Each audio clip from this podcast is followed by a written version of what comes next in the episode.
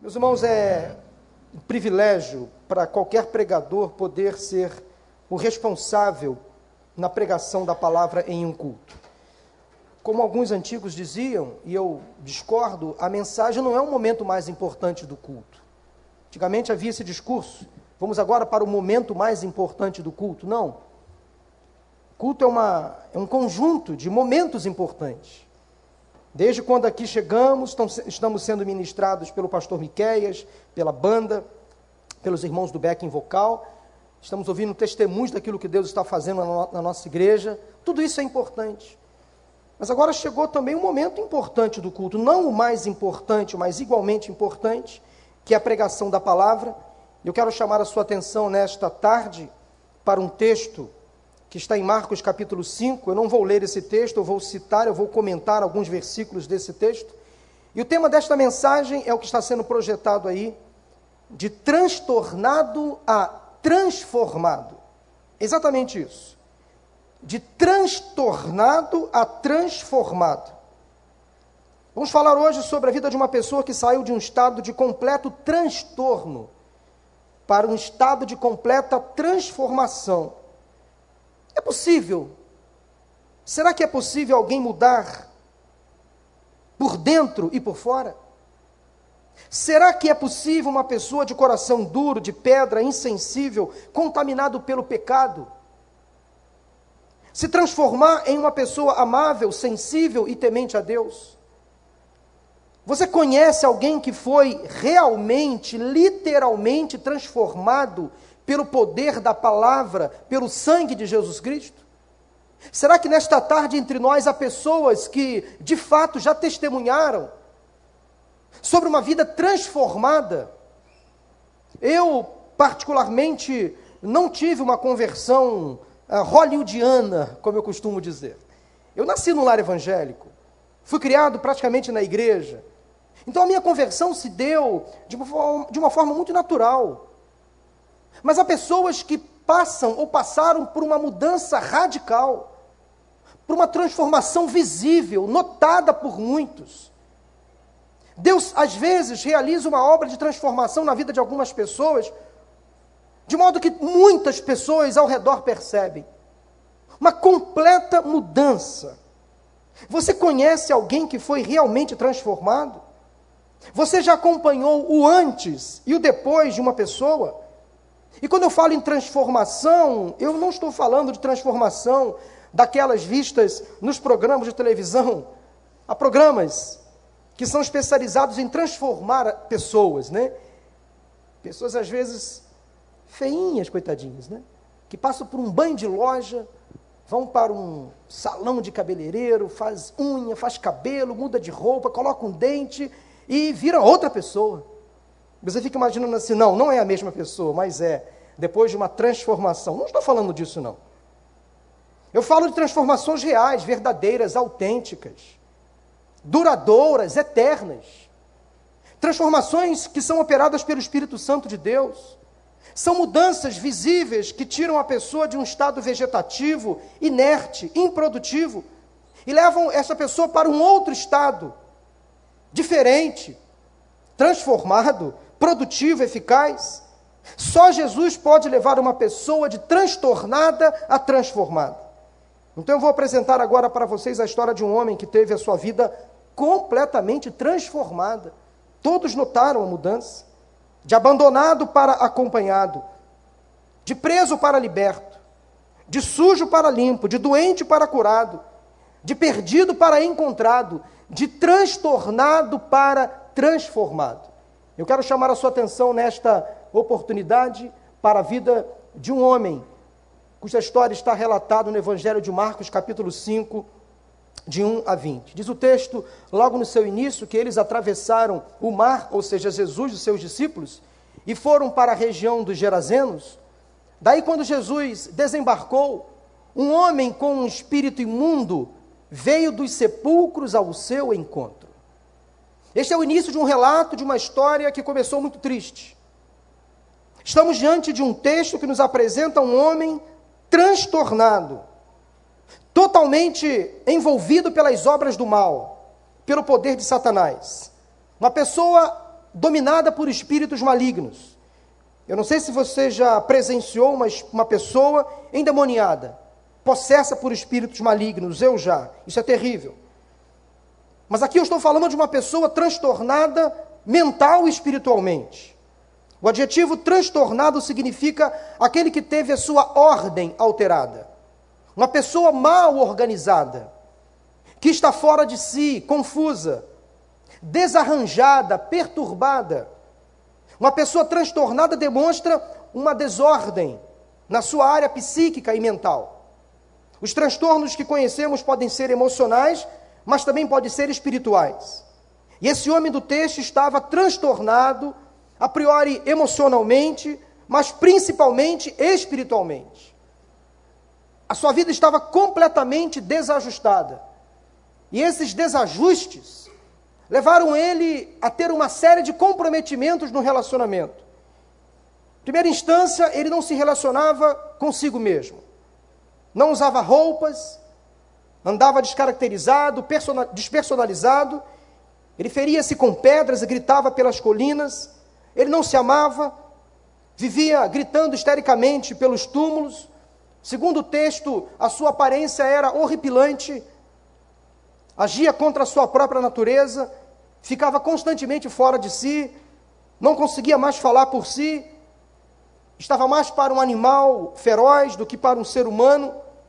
Quando Jesus pergunta qual o seu nome, ele não consegue dizer o seu nome, ele responde: O meu nome é Legião. Não sabia mais quem era, vivia em crise de identidade. Então ele não se relacionava consigo mesmo. Em segundo lugar, ele não se relacionava com o próximo. Diz o texto que ele não, não morava em sua casa, mas morava, habitava em um lugar chamado Gadar, em uma área isolada da cidade que servia de cemitério, de esconderijo para alguns animais. E aquele lugar onde esse homem habitava era evitado pela maioria das pessoas daquele lugar. Este homem vivia nos sepulcros, entre os mortos. Então, por causa dos seus transtornos mentais e espirituais, ele foi se isolar em um lugar que abrigava pessoas marginalizadas, esquecidas, desprezadas pela sociedade. Gadar era conhecida na época como a habitação dos que foram expulsos. Todos os desprezados, todos os alijados, todos os expulsos de suas casas viviam em Gadar. Os problemáticos, os transtornados habitavam naquele lugar que era considerado a antessala do inferno. Apenas uma pequena população gentia morava em Gadar. Gentio era aquele que não era judeu. E essa região de Gadar tinha presenciado uma série de guerras, invasões, atrocidades. Era um lugar abandonado naquela época. Os poucos moradores que viviam ali eram miseráveis, eram pobres demais.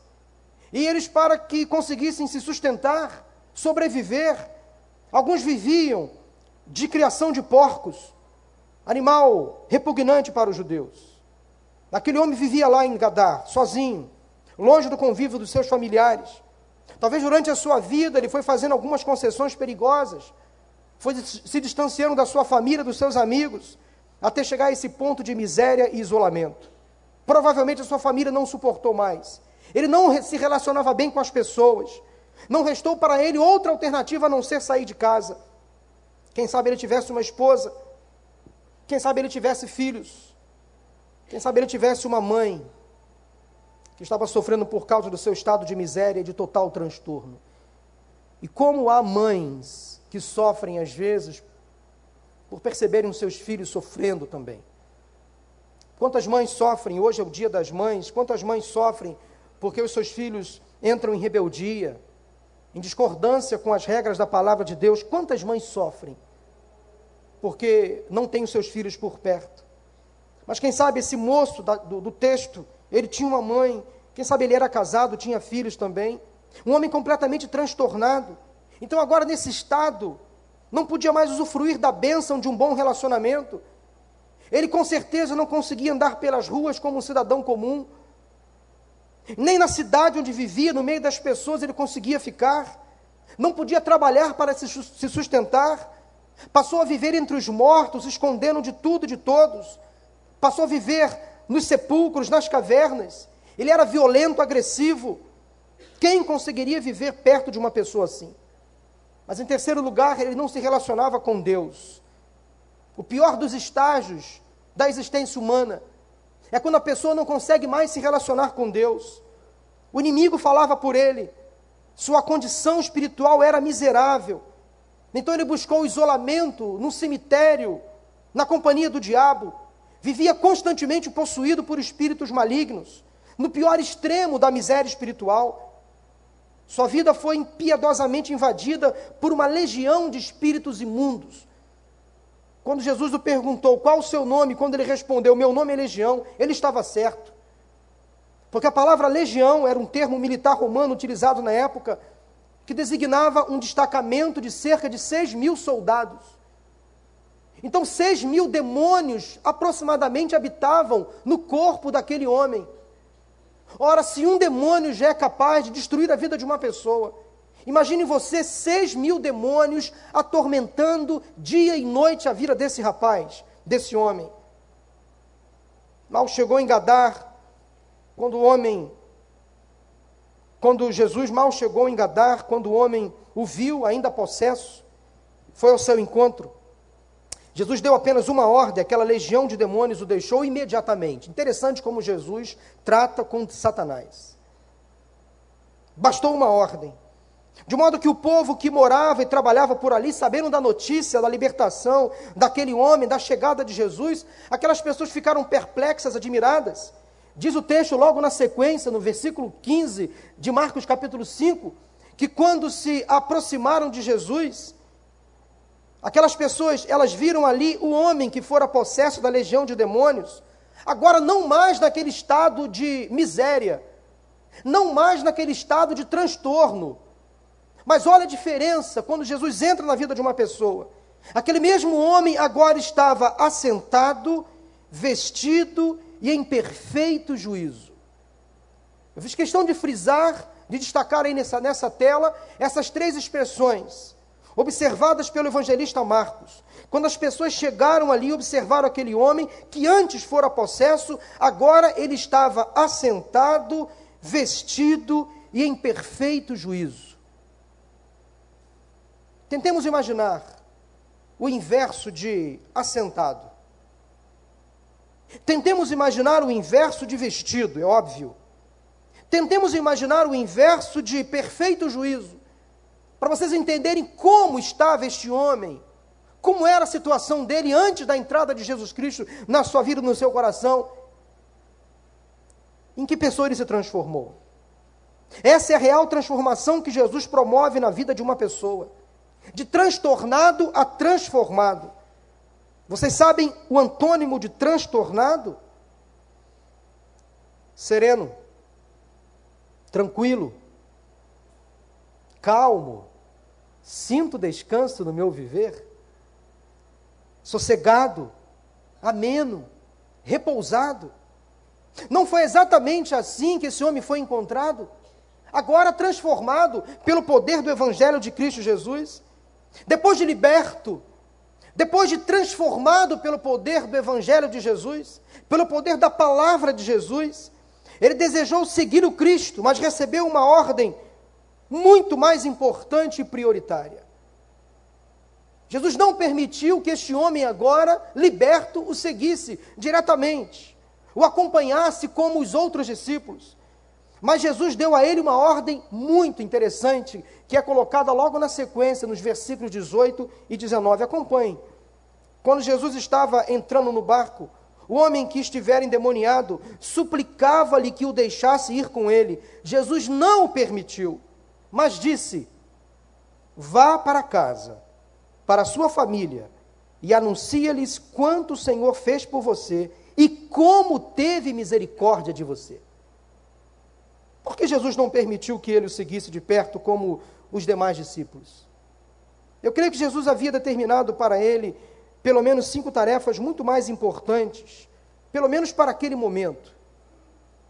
Aquele homem estava preocupado com o futuro, mas Jesus estava preocupado com o presente, com o momento atual. Ou seja, eu quero dar a você hoje uma missão muito mais importante.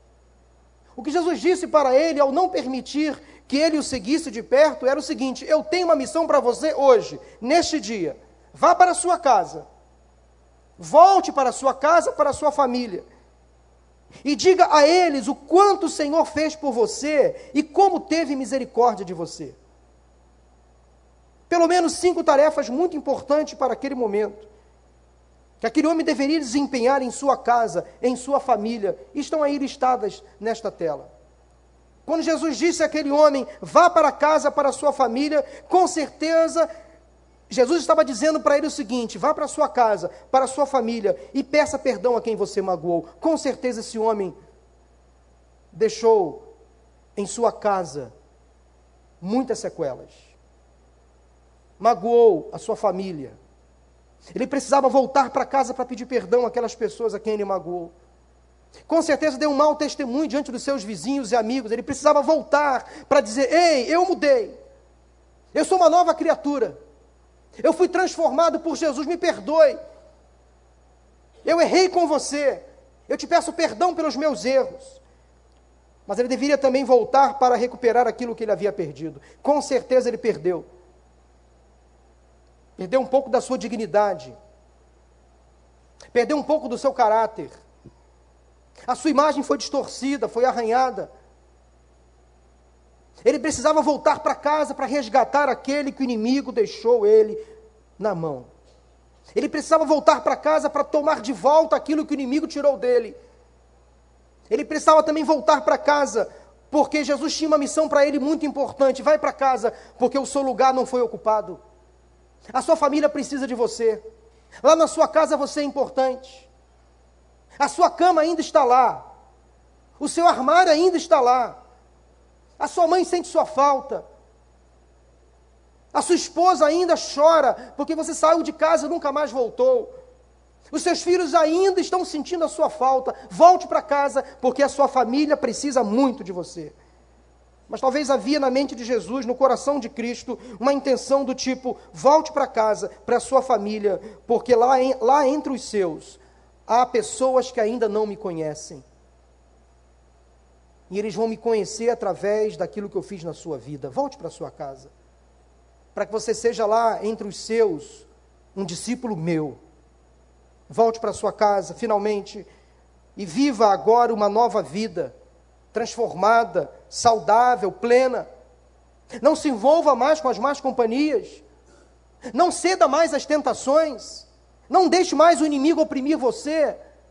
Diga não aos prazeres deste mundo, volte para casa, não faça mais concessões, não negocie com o pecado, volte para sua casa e viva uma nova vida transformada. Influencie é, o mundo ao seu redor. Uma vida sem Deus é uma vida transtornada, confusa, sem rumo, caída. Quem vive sem Deus está escravizado e oprimido por Satanás. Uma vida transformada é uma vida cheia de propósito, cheia de vida. É uma vida cheia de objetivos bem definidos. Uma vida transformada é uma vida com uma missão. Todo crente tem uma missão a cumprir. Todo crente que passou por uma experiência de um novo nascimento possui uma missão dada por Deus, clara, muito bem definida.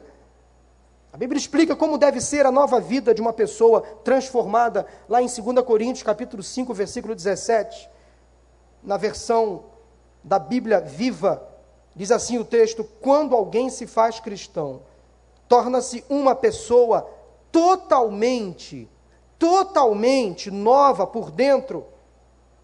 E essa novidade de vida que começa lá de dentro, ela passa para fora, ela se exterioriza. E diz o texto que essa pessoa não é mais a mesma pessoa, teve início uma nova vida uma vida transformada, visível. As pessoas logo observam. E o novo nascimento faz do crente ser uma nova pessoa, não perfeita. Nós continuamos sendo falhos, pecadores. Mas nós não podemos ver, mais viver na prática do pecado. Então há mudanças que nós precisamos operacionalizar na nossa vida. O crente precisa passar por uma experiência de santificação. Ora, conforme já dizemos aqui várias vezes, se a salvação é um ato, a santificação é um processo. que tem que ser desejado, buscado de forma intencional. O crente precisa andar em novidade de vida, como diz o apóstolo Paulo em um outro texto. Vamos refletir sobre a bênção que é para a família uma vida transformada por Jesus. Porque vidas transformadas geram famílias transformadas. Nós estamos no mês da família. E esse texto tem tudo a ver com o mês da família. Vidas transformadas geram famílias transformadas. Em primeiro lugar, uma vida transformada tem como referência o lar. Uma vida transformada tem como referência o lar. Jesus disse àquele homem, no versículo 19 de Marcos, capítulo 5, vá para casa. Não há melhor lugar neste mundo do que a nossa casa. A casa é o nosso porto seguro, o nosso esconderijo. Que poderia substituir nesta vida, meus irmãos, o aconchego do lar? Uma das declarações mais tristes e trágicas que podemos ouvir, e que eu ouço às vezes, sendo pastor de família, é de um marido que reluta voltar para casa após o término do seu expediente no trabalho. Quando fica fazendo hora, quando fica arrumando, por exemplo, compromissos depois do expediente, por exemplo, sair com os amigos, para não voltar para casa tão cedo, para evitar contato com a esposa ou com os filhos. Há muitos homens e mulheres que estão perdendo o caminho de casa. Há filhos que sentem um estranho prazer em se afastar dos seus pais, passam a confiar mais nos de fora do que nos de dentro. Alguns pais que aos poucos vão se afastando dos filhos, eles terceirizam a educação, o ensino que é dado na escola. Os pais não acompanham a vida acadêmica dos filhos, por exemplo. Os pais não cuidam mais dos seus filhos, não dão afeto. E esses filhos deixam de ter o lar como ponto de apoio e referência. A casa passa a ser apenas mais um lugar na sua existência. Muitos estão fora de casa por causa de uma vida desregrada e torta vivida dentro de casa. Quantos filhos não sentem mais o prazer de estar dentro de casa? Não se sentem bem dentro de casa, preferem ficar longe. Fico às vezes me perguntando por que, que muitos adolescentes, e eu vejo isso no dia a dia, não sentem o prazer de estar em casa e preferem se refugiar em outros lugares, no estranho desejo de pertencer ou de se sentirem protegidos por outros grupos. Isso tem acontecido muito ultimamente. Já o casal maduro, quando se separa dos filhos que se casam, quando se depara com um ninho vazio, e esses casais descobrem que, junto com os filhos, o casamento também se foi. Não há mais intimidade entre eles. Talvez, embora morando em uma casa, falte a todos eles um lar. Meu irmão, minha irmã, nunca deixe o inimigo deixar você perder o desejo, a vontade de voltar para casa.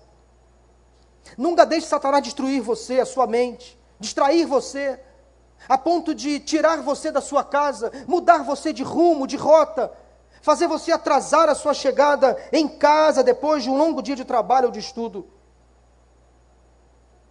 Eu costumo dizer, eu digo sempre isso quando eu viajo, que viajar é bom.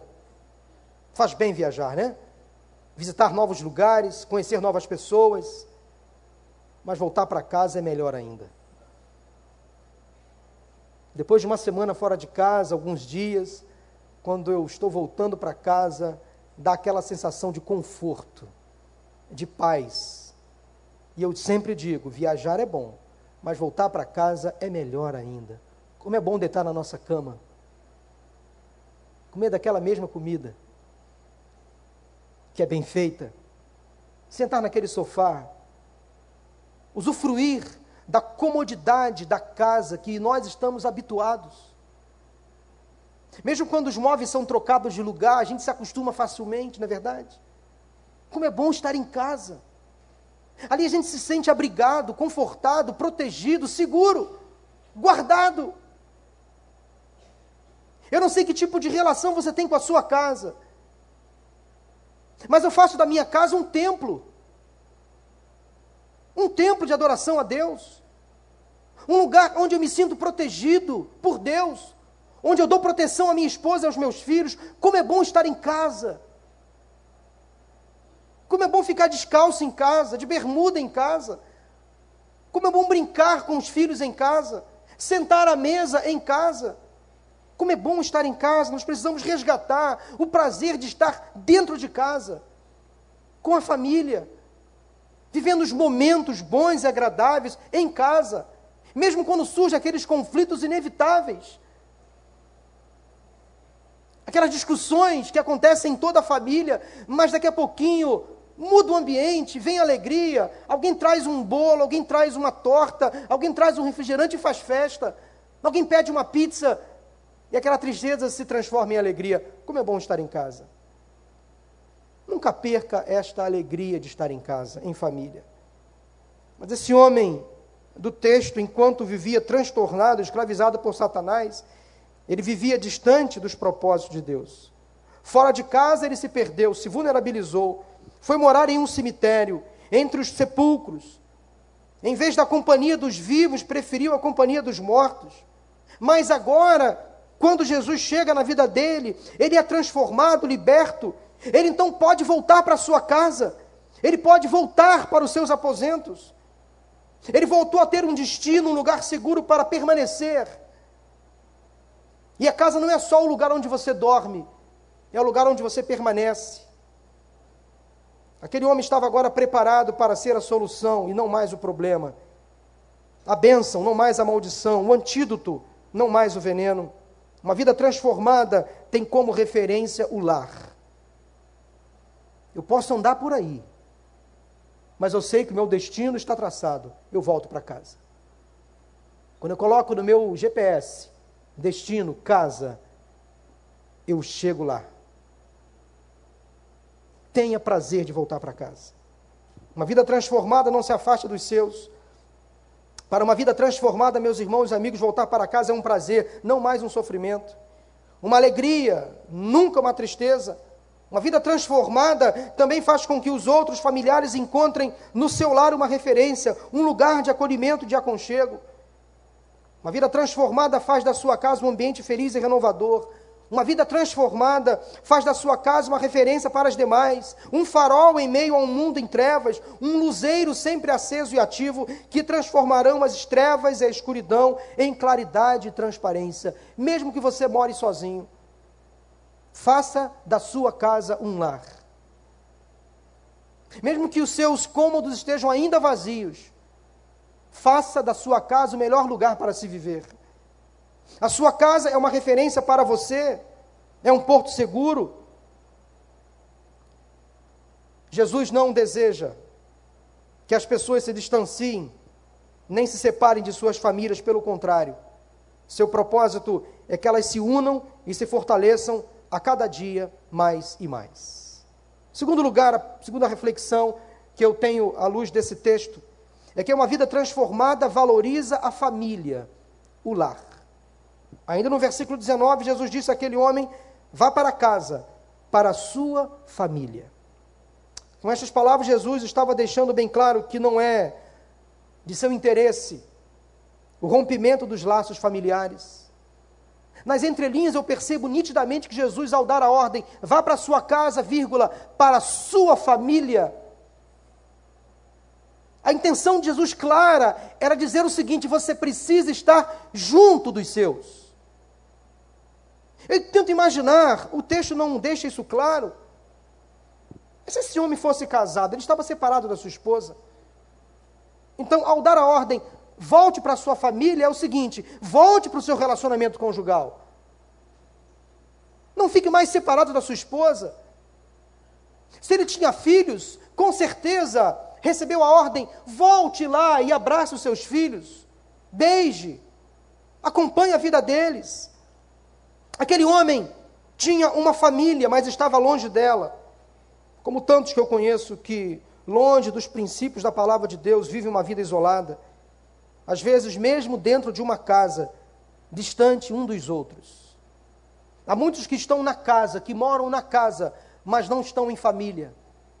Não vivem os relacionamentos familiares de forma ajustada, estável, segura e saudável.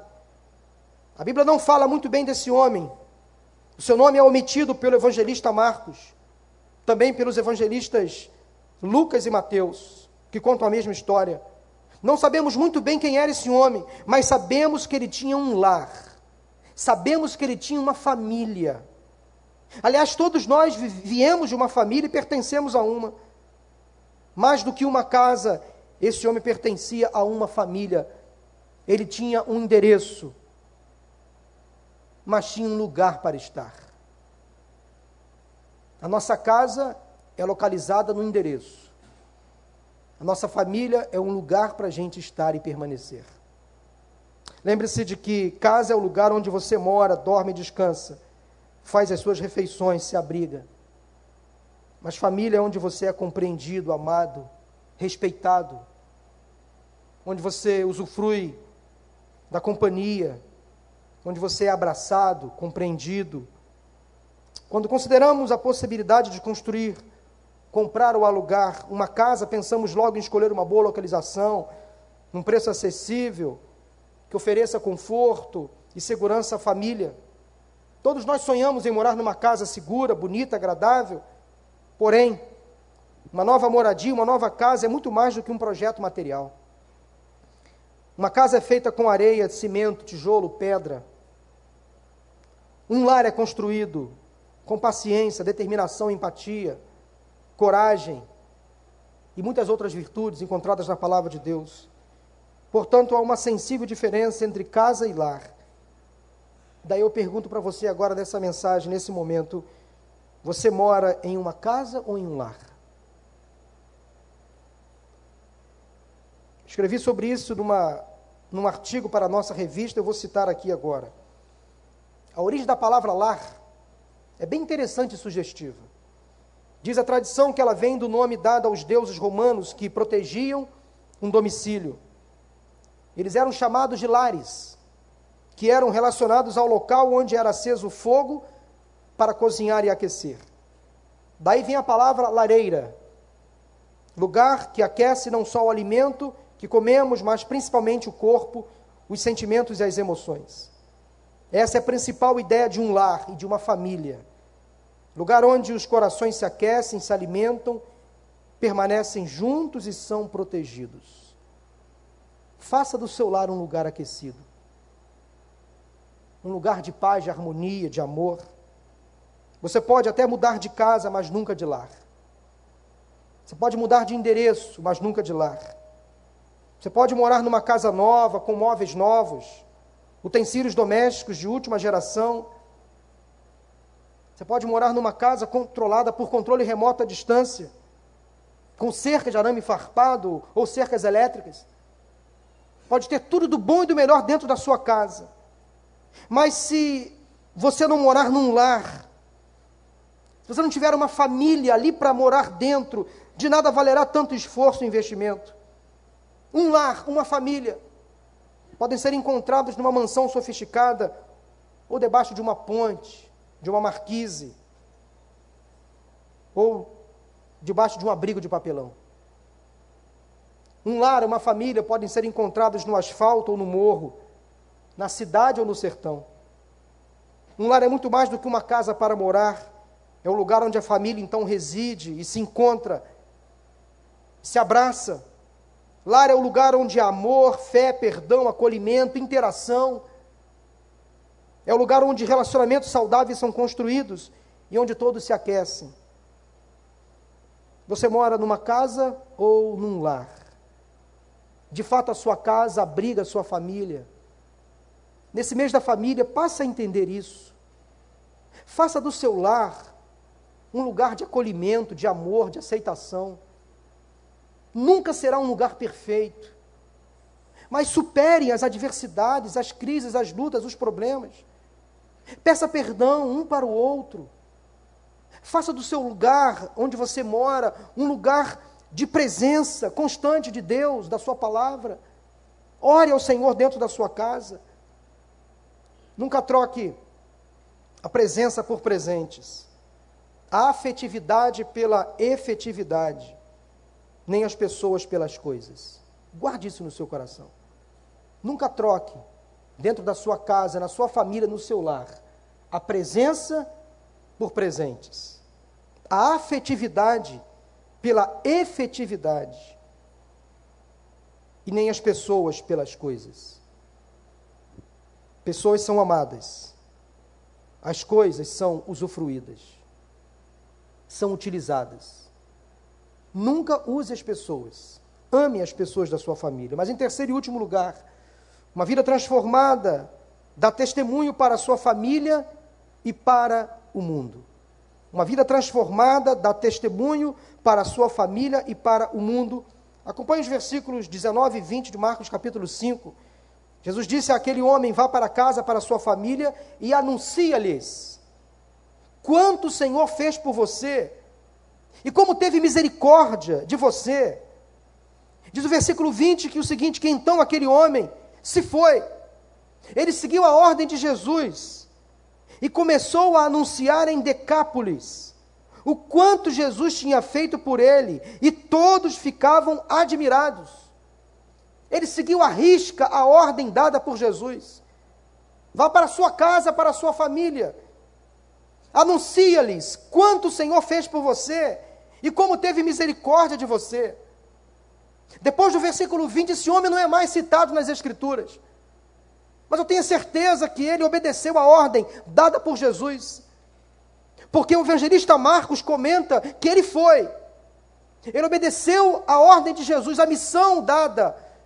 Começou a anunciar, primeiramente, para os seus familiares, para os de dentro da sua casa, aquilo que Jesus tinha feito na vida dele. Mas não parou por ali.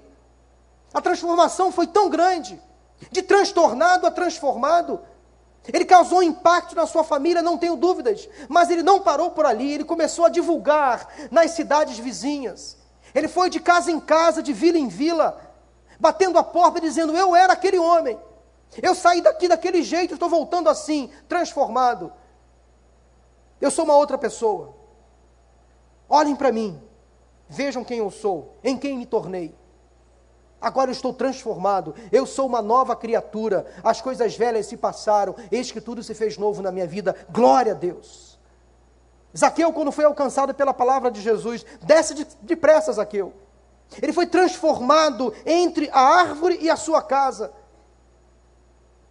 De modo que ele automaticamente desejou falar de Jesus às pessoas, devolver aquilo que ele havia roubado, fraudado. É o que faz o Evangelho. Faz uma transformação imediata. A obra de Deus na vida deste homem do texto foi fantástica. Ele estava então voltando para casa com um testemunho impactante. Ele poderia falar a todos, principalmente aos seus familiares, sobre a sua nova vida, o antes e o depois. Quando Jesus o libertou e o Espírito passou a atuar na vida daquele homem, ele não se conteve. Além de anunciar para os seus familiares, ele então passou a divulgar para os moradores das cidades próximas. Ele passou a ser um proclamador do Evangelho de Cristo na sociedade, entre os seus amigos, vizinhos. Ele foi de cidade em cidade pregando a palavra. Uma pessoa transformada, meus irmãos e amigos, não se contém, não guarda para si o que Jesus fez. Às vezes nós percebemos muitos crentes que se omitem diante da responsabilidade de transferir para outras pessoas, de proclamar para outras pessoas aquilo que Jesus fez em suas vidas. Será que há detalhes na sua vida que você precisa deixar Deus trabalhar? Uma área da sua vida que você ainda não deixou Deus atuar? Deixe Deus te transformar, porque Deus é muito bom.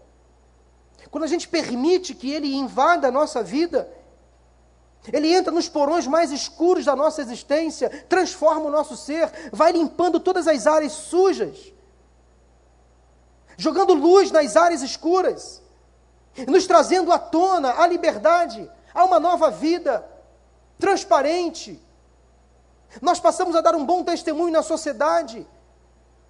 Não seremos pessoas perfeitas, mas com certeza vão dizer bem de nós.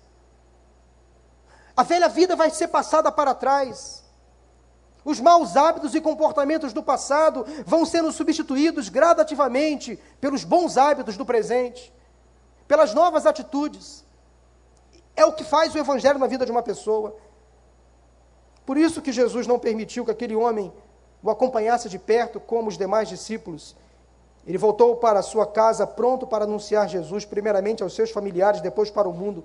Ele foi uma bênção em sua família, a começar da ordem que recebeu de Jesus.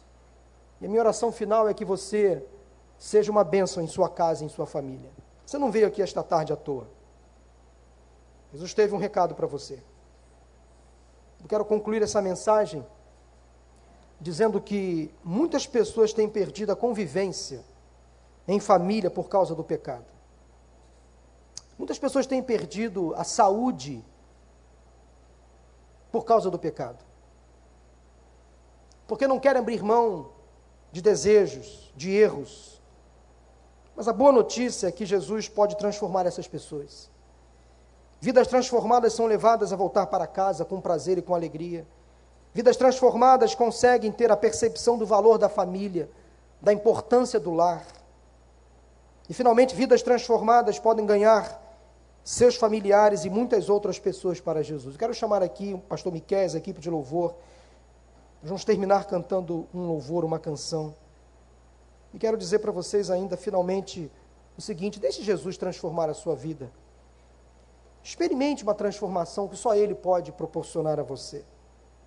Somente assim você será feliz e será uma pessoa que vai ser bênção na sua casa e no seu lar. Só Jesus pode levar uma pessoa de transtornada a transformada. Como tem sido o seu convívio familiar? Você tem prazer em voltar para casa? O que está impedindo você de viver bem com a sua família, com o seu cônjuge, com seus filhos? Alguma pendência que você não conseguiu ainda resolver?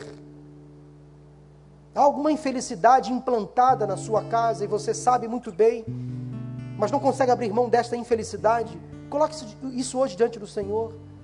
Viva bem, família. Você tem sido uma bênção ou uma maldição para os seus familiares? Você tem falado do amor de Jesus para os seus amigos, familiares, para aquelas pessoas que não são crentes? Você tem sido uma testemunha viva do Evangelho, daquilo que Deus fez na sua vida? Ou você tem se omitido? Eu não sei de que maneira essa palavra está sendo aplicada agora ao seu coração. Mas eu quero orar por você neste momento. Porque há pessoas que entraram aqui hoje, talvez, vendo um momento transtornado, um momento confuso, desajustado, desarranjado. Mas que você já seja um cristão, mas por alguns erros, você deixou o inimigo entrar na sua vida, oprimir você, e ele bagunçou a sua vida, ele transtornou a sua vida. Mas por favor, deixe Jesus acertar as coisas erradas. Deixe Ele entrar na sua vida e pôr em ordem todas as coisas. É o que Ele faz de melhor. Ele ordena as coisas que estão desordenadas. Ele ajusta aquilo que está desajustado. Ele acerta aquilo que está errado. Ele transforma o transtornado. É o que ele faz de melhor. Mas para que ele faça isso, é preciso que você ouça a sua voz. Que você confesse a ele os seus erros, os seus pecados, seus transtornos. Basta isso.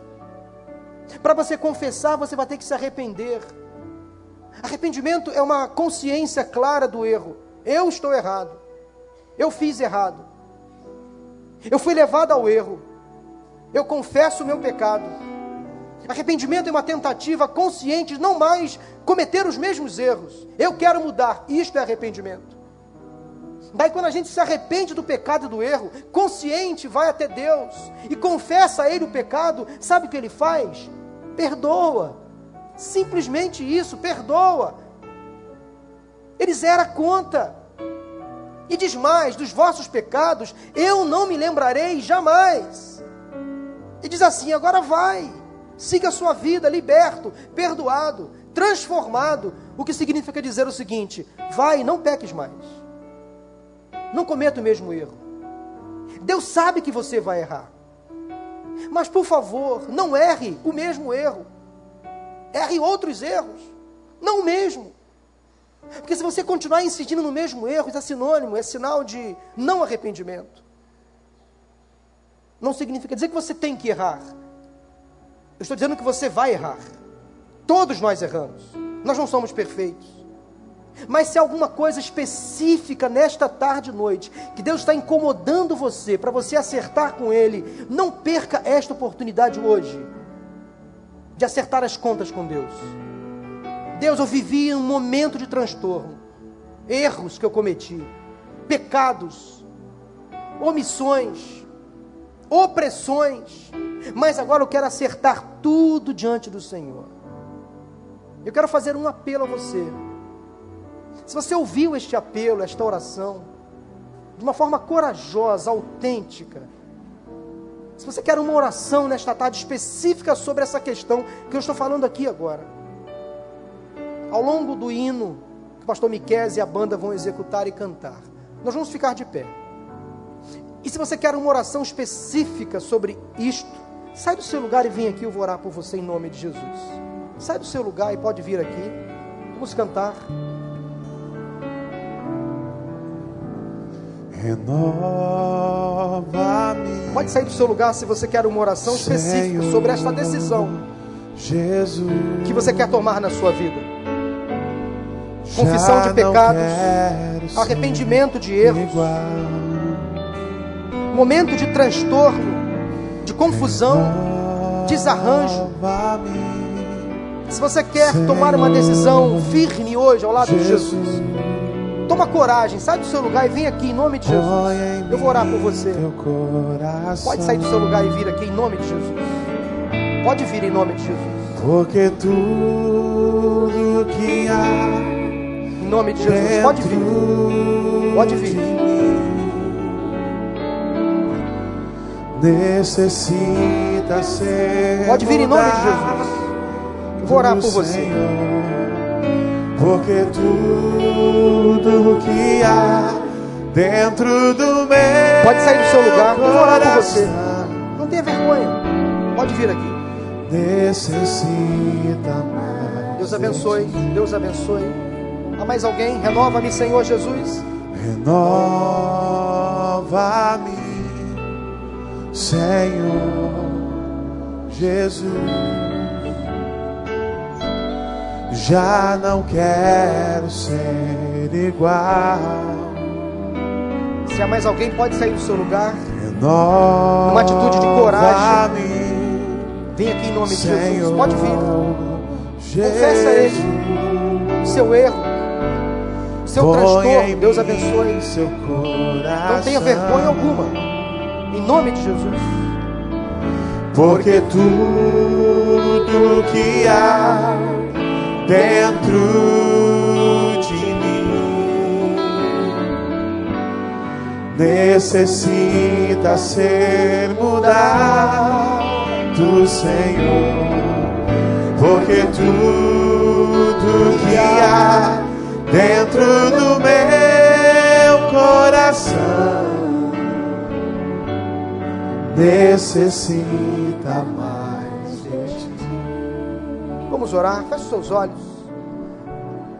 Deus, louvamos o teu nome pela palavra desta tarde, por aquilo que ela trouxe ao coração, ao entendimento do teu povo, pelos esclarecimentos, pela tomada de decisões que agora estão sendo colocadas em prática. Obrigado a Deus porque é o teu Espírito Santo quem esclarece, quem nos dá o entendimento da tua mensagem. Obrigado porque nós temos sempre diante do Senhor a chance de recomeçar, de rever nossas atitudes, comportamentos. Obrigado porque nós não somos perfeitos, mas encontramos em Ti a perfeição, a graça do recomeço, da segunda chance. Não só da segunda, mas da terceira, da quarta, da quinta, porque o Senhor é infinito em misericórdia. Obrigado pelo Teu perdão, Senhor, pela libertação que encontramos em Ti. Obrigado porque é o Senhor quem efetua em nós a operação, a transformação vista aos olhos, notada, percebida. Obrigado, Senhor, porque antes do Senhor éramos uma pessoa e agora somos outra. Nós louvamos pela transformação que o Teu Espírito efetua em nós, transformação gradativa. Obrigado pela operação que o Senhor realiza nas nossas vidas. Eu quero te agradecer nesta tarde pelas pessoas que estão aqui à frente. Tu sabes os motivos, as razões que levaram cada uma delas aqui. Eu te peço que elas agora sejam alcançadas pela tua graça. Que o Senhor honre cada decisão tomada aqui por essas pessoas, dando a elas a bênção, a vitória, a chance de ter uma vida realmente transformada, modificada por dentro e por fora. Que todos aqueles ao redor dessas pessoas notem a diferença, notem a transformação que só Jesus Cristo é capaz de fazer. Louvamos o teu nome pela tua misericórdia. E ao final deste culto, leva-nos em paz e segurança. Dá-nos uma semana de bênçãos, de vitórias. Oramos em nome de Jesus. Amém, amém e amém. Deus abençoe vocês.